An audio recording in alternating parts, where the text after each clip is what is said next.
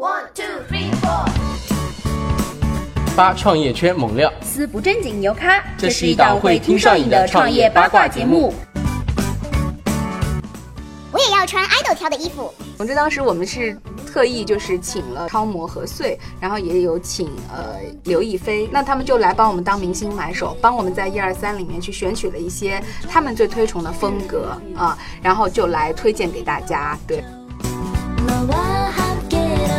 Hello，大家好，我是外星人简妮。Hello，大家好，我是外星人小麻。嗯，这一期的节目呢，就是我是外星人第二季的收官之作啦。那我们有请到了我们的一二三的 CEO 刘梦圆，大家欢迎。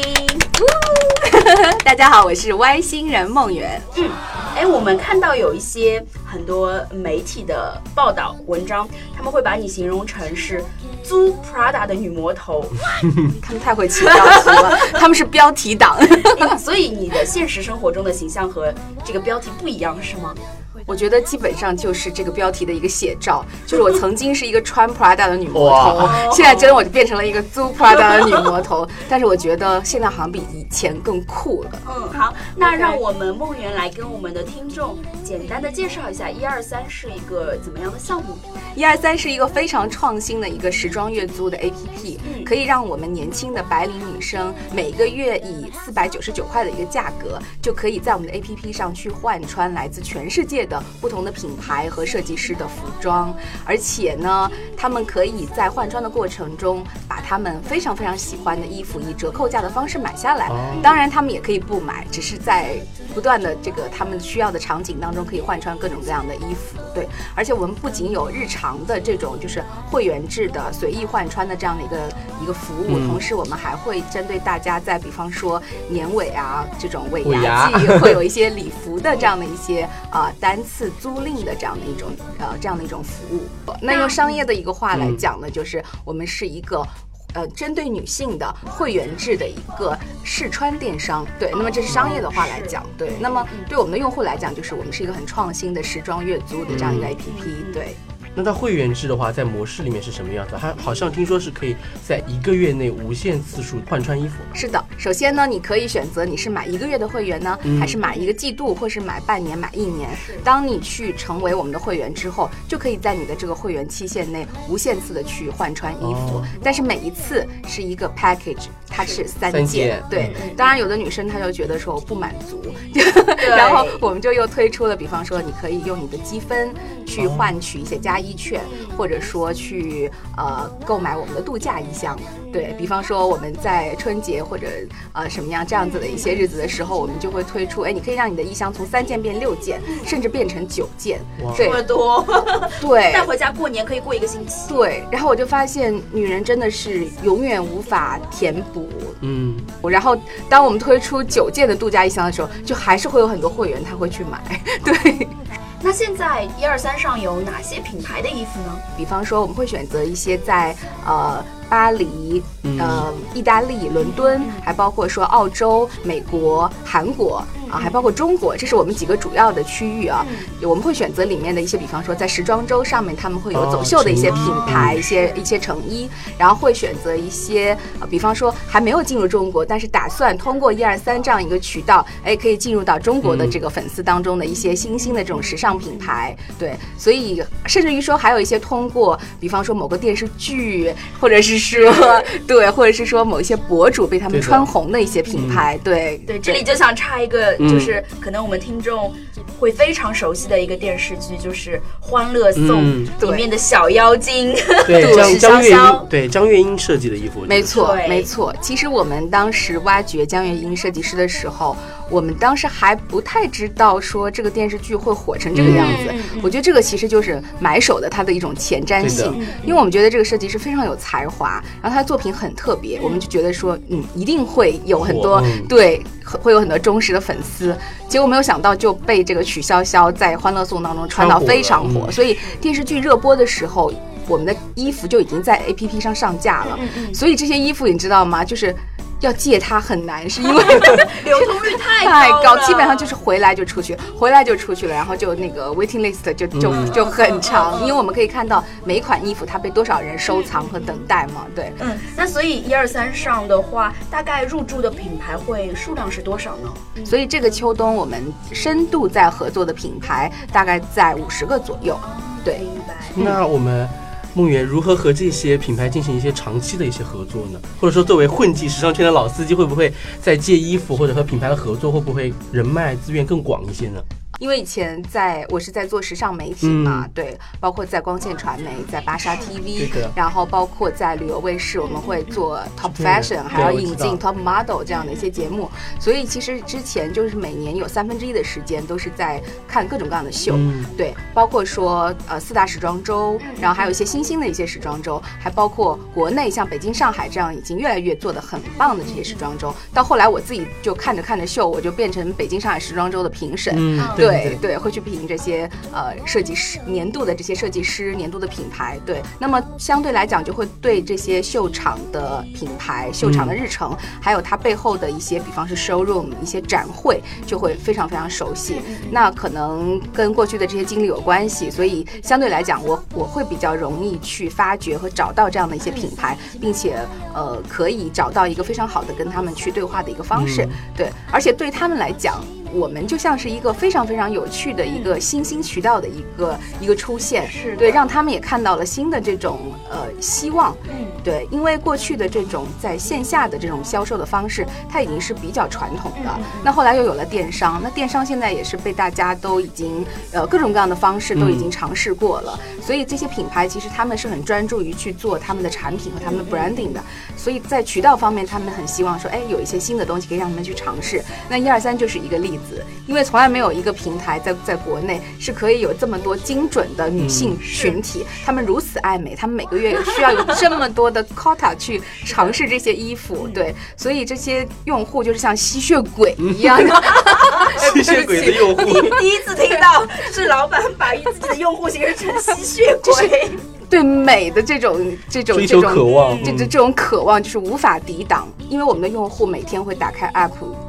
四次以上，这是平均数。嗯对，所以就是对于这些新的这种产品的这种渴望非常非常强烈，所以这样的一种倒逼的机制，就会让这些品牌，我相信会让他们变得越来越好，嗯甚至于说从原来的一年两季或者四季的出他们新的这个系列的衣服，变成是说可能会越来越快，产品越来越多。嗯嗯，那呃，如果是对于一些过季和有损坏的衣服，一二三会怎么处理呢？对我们一直秉承的一个观点就是，我们提供给用户的衣服必须是类全新的。嗯。对，我记得前两天我在知乎上面看到一个帖子，是一个真实的用户帖，嗯。然后他就写说，每次收到一二三的盒子，他一共穿了二十八件，那我估计应该用了两三个月左右的时间。就是他说他每次打开我们的盒子，然后打开精致的我们的蝴蝶结，然后看到我们的每一件衣服都熨烫折叠的非常整齐。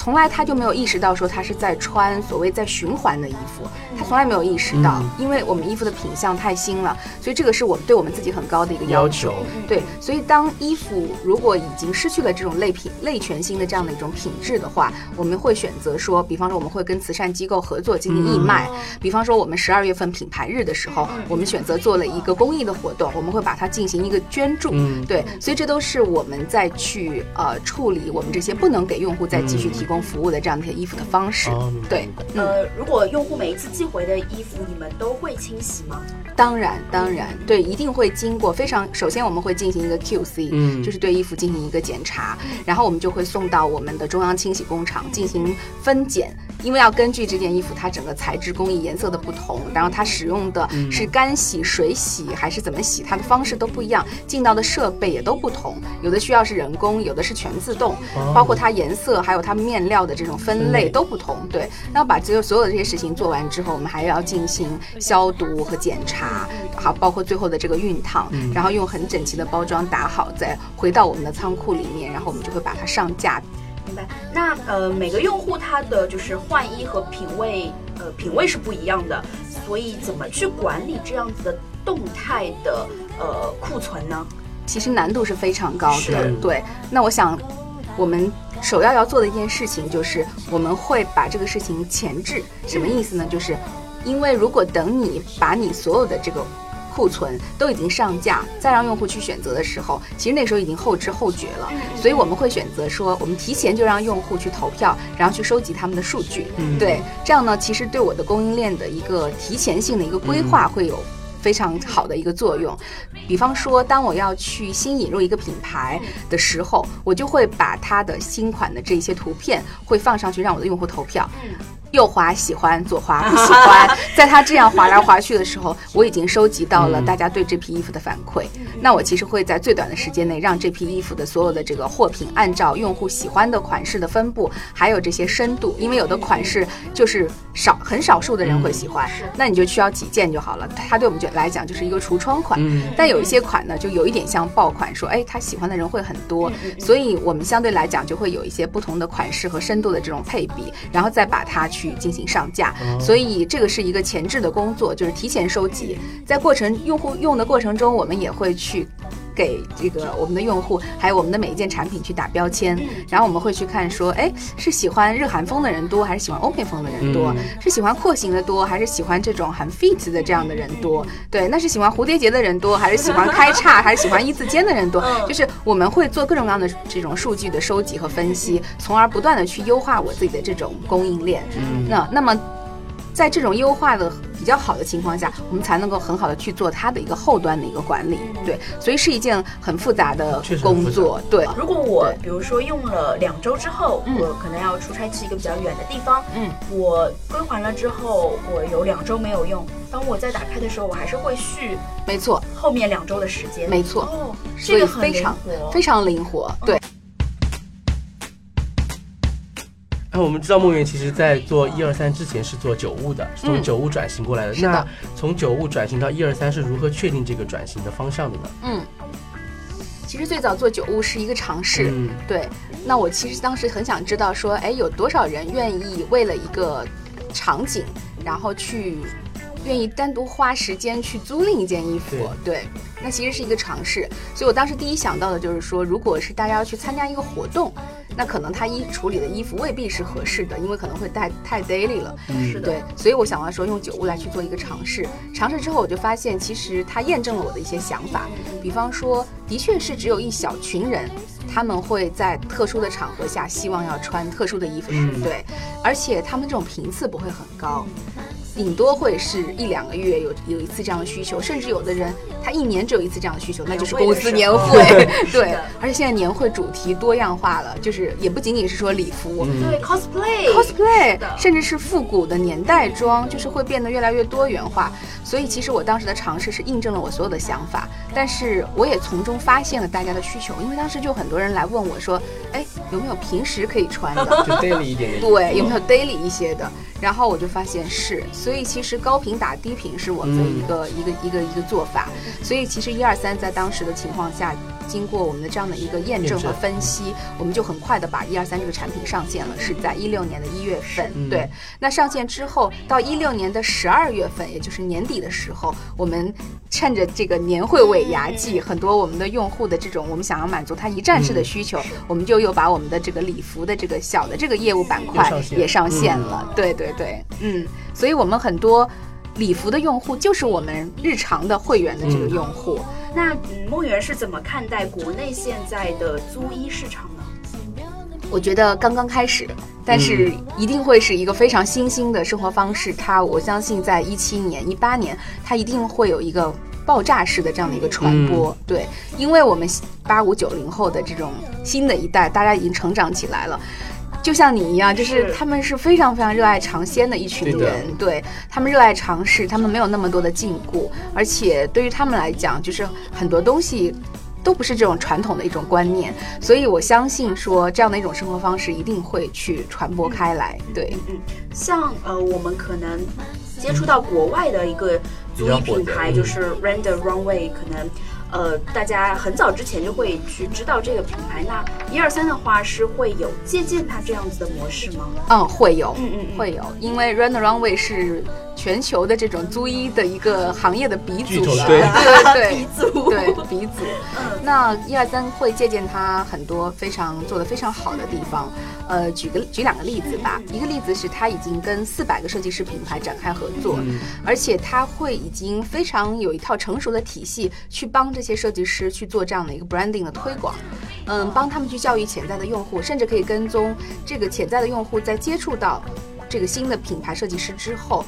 在后面多久的时间内，他会再次去消费这个这个品牌。所以我我觉得在这方面我们会对他就是会有一个很好的借鉴。那另另外一方面，他做的非常好的是他的后端，因为 Run the Runway 是自己。具有整个后端干洗的这样的一个系统的，对，那么这个系统已经让它成为了就是全美最大的这个干洗商，对，它每天要洗大概七万件多的衣服，而且这个数据都应该是还需要更新的一个数据了啊，对，那么。呃，在这样的情况下，其实它能够做到非常高效率的去检查、清洗、消毒、质检每一件衣服，所以它的整个这个后端的体系，这个 SOP 是非常值得去学习的。对，那这是两个很值得借鉴的地方，但我们会跟它不同，是嗯对进中国应该会需要有接地、更接地气地气的改变。对更接地气。首先，我觉得这个事情在中国做比在美国会在其他国家更有优势，嗯因为中国有非常多的人口，对吧？当然这个也不用再提了，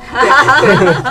关键是有很多正在上升期的这样的女性的庞大群体的存在，大家都会。自己的独立意识越来越强大，然后都在职场中有自己的追求，然后对美的品味也在逐步的去提升，就是这样正在成长中的这么巨大的一个女性的一个市场，她们是非常需要有这样的一些东西来去 dress up 她们的所以嗯，我我相信这个是很不一样的一个地方。那第二个不同就是做这件事情还需要在整个后端，比方说清洗啊、物流啊，需要一个比较健全的一个一个体系。那么相对在国内，就是由于电商的这种发展，它相对是非常非常发达的，对，也是价格很便宜的，所以也是很便利去做这件事情。对，第三就是大家都知道，就是服装供应链它整个的这个呃最后端的这些东西，基本都是在中国。对，所以中国就在这方面是非常非常整个服装的这种生产的供应链，整个是非常非常成熟的。所以我相信，就是很多包括是国外的品牌，其实他们也都要到中国来去完成他们这个后端的这些制造，甚至于说跟很多呃国内的这种设计师去进行合作。对，所以我我觉得这都是很便利的一些地方。但是不同的就是说，Run the Runway 它是先做。礼服，然后去年一六年开始转向 daily 的这个日常的这个常服会员，那么一二三是，嗯，应该说正式的产品是先做日常会员，然后我们才去延展一小部分这种礼服的需求对，所以我们是高频打低频，这个是不太不太一样的一个打法，对对对。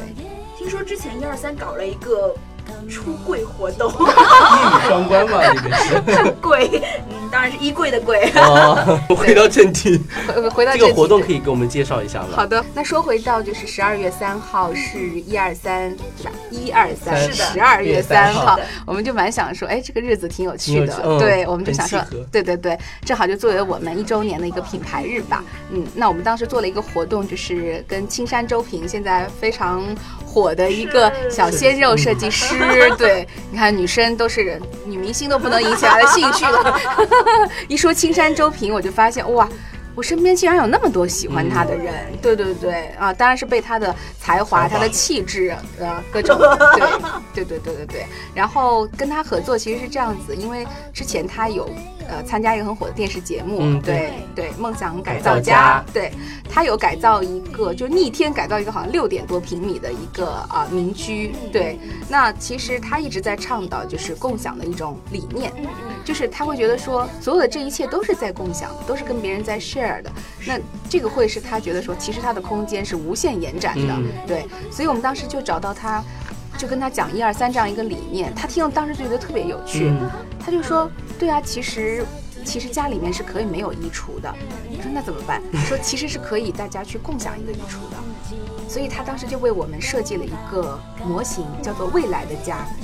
未来的家是每一个人家里都有一扇门，然后通向一个共同的空间。然后这个空间呢，里面就会有一个衣橱，大家不仅仅可以在里面去取用衣服，而且可以把那里作为一个情感交流的一个区域。所以这个理念当时一出来，我就觉得特别特别酷。他说，而且比方说那个空间的墙上就有一面。电子的这个墙，这个墙上就可以让你去浏览一二三上面所有的衣服。然后当你在上面啊戳一戳某个按钮，然后这个衣服后来就被送来了，就来到了你的这个衣橱中。AR 感的。对对对对对，对，它就是把这种现实当中以及未来的这种科技感，然后还有这种就是很很魔幻主义，我觉得很魔幻主义的这种概念，然后就把它变成了一个模型。然后我们就觉得说哇太有趣了，所以呢就跟他一起去合作这个活动。我们就想告诉大家说，嗯，其实。你家里是可以没有衣橱的，你可以把那些曾经对你来说很鸡肋的衣服，把它拿出来，借由一二三，然后去捐给这些需要的他需要的人。比方我们当时跟壹基金合作对不，对，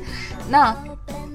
你捐掉一个衣橱之后，其实一二三会还给你一个共享的衣橱。其实这是一个理念，对我不是说我我每个人都一定要用一二三，但是我们会告诉你有这样的一种理念，maybe 你有一天你就会来去用它，把它作为你的一种生活方式。对，所以这个很有趣的一件事情。后来这个活动出来以后，就引起了非常多的转发。像之前我好像知道是去年四幺四的时候也有一个十一节，那个那个都是女明星，可以给我们说一下吗？总之当时我们是。特意就是请了，就是有，比方说有时尚主播 Linda，有呃时尚博主 Feel 小白，然后有请超模何穗，然后也有请呃刘亦菲，然后大家都知道她是有非常非常多的粉丝，然后我们请他们来当我们的时尚买手。他们会，因为他们自己，你你知道，就是其实女明星是对衣服是最苦恼的，嗯，因为她不仅你要想她的私服怎么穿，还有她去各种活动怎么穿。如果她所有的衣服都是花钱买来的，那真的是要他们赚的所有的钱都可能都要还给这些衣服的，对。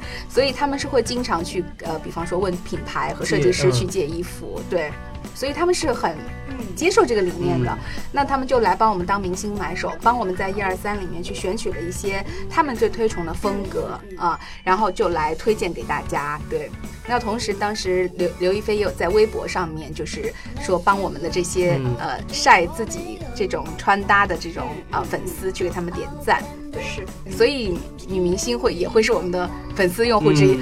来，嗯，那现在一二三的话是融资在哪一个阶段呢？哦，融资方面，现在一二三已经上线一年，然后经过两轮融资。一二三未来还会有新的一些融资的消息吗？会有再融资吗？未来？呃，会的，我们正在进行第三轮的这个机构融资，然后应该。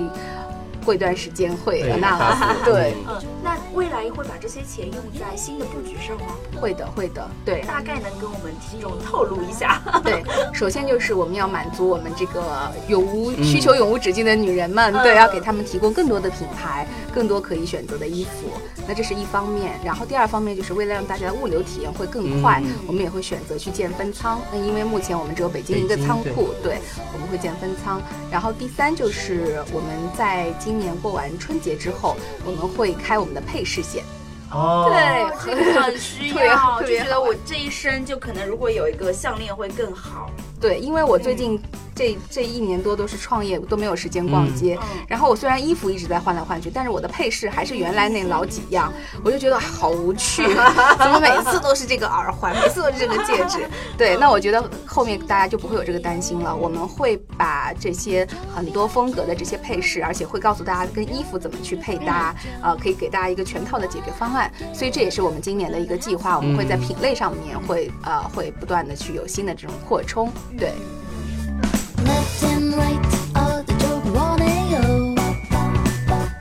从就是这样一位，呃，很 shining 的 girl 变成一个女 CEO 之后，有特别的发生过特别的故事吗？嗯，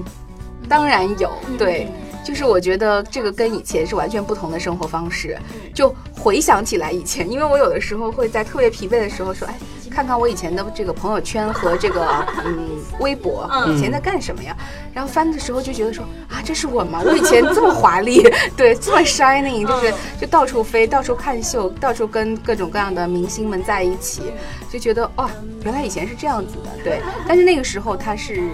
是一种，就是说你去见证别人产生的很多这样的光环，对于是也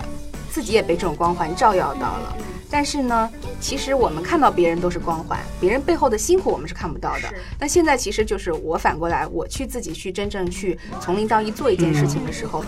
那背后。大家看不到的全都是辛苦，是的，对，所以这个角色转变对我来说就是特别特别大，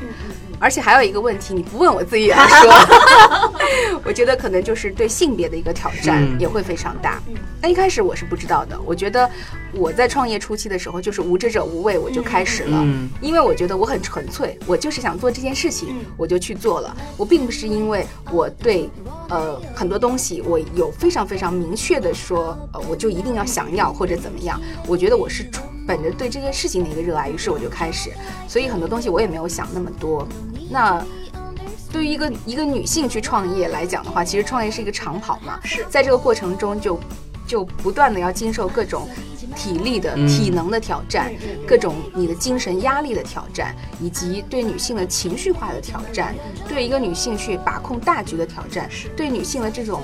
原本女性是没有狼性的，因为女人是很温婉的，这才是中国的这种教育，它应该赋予给女人的。但是当你要去做这些事事情的时候，你又需要有狼性，所以我觉得就是方方面面的这样的挑战会非常非常大。对，那在创业过程中有遇到过性别歧视吗？呃，性别歧视 应该谈不上性别歧视吧？呃，会有非常直接的一种发问，比方说问你结婚了吗？你有退路吗？你准备你准备你近期有生宝宝的计划吗？对，就会问一些比较私人的一些问题。嗯，当然我觉得很正常，因为。每一个人，如果他想要跟一个女性去领导的这样一个公司去合作，他都必须去了解到底这个这个女人她到底有多想创业。我觉得这是一个很现实的一个问题。当然，我一般都是照实去回答。比方有的事情我没有计划，就是没有计划，对吧？但是对于对于对于创业本身的这种坚持，我觉得我我我也是会去去传达出来。包括说最早成立公司的时候，其实都有得到我先生家里面的支持，包括精神上的支持、资金上面的支持。就是这是全方位的，所以我觉得这也是可能在国内挺罕、挺罕见的一件事情吧。但是在这个过程中，还是会碰到很多这样的一些一些质疑。我的选择就是把我自己真实的想法去分享出来。嗯，明白。那呃，移动设备前的听众朋友们也可以跟我们来互动讨论这个话题，说呃，你曾经有没有遇到过哪些被不平等对待的事情？可以在我们的评论区留言。在评论区留言最精彩的听众，就能获得一二三免费体验的名额哦。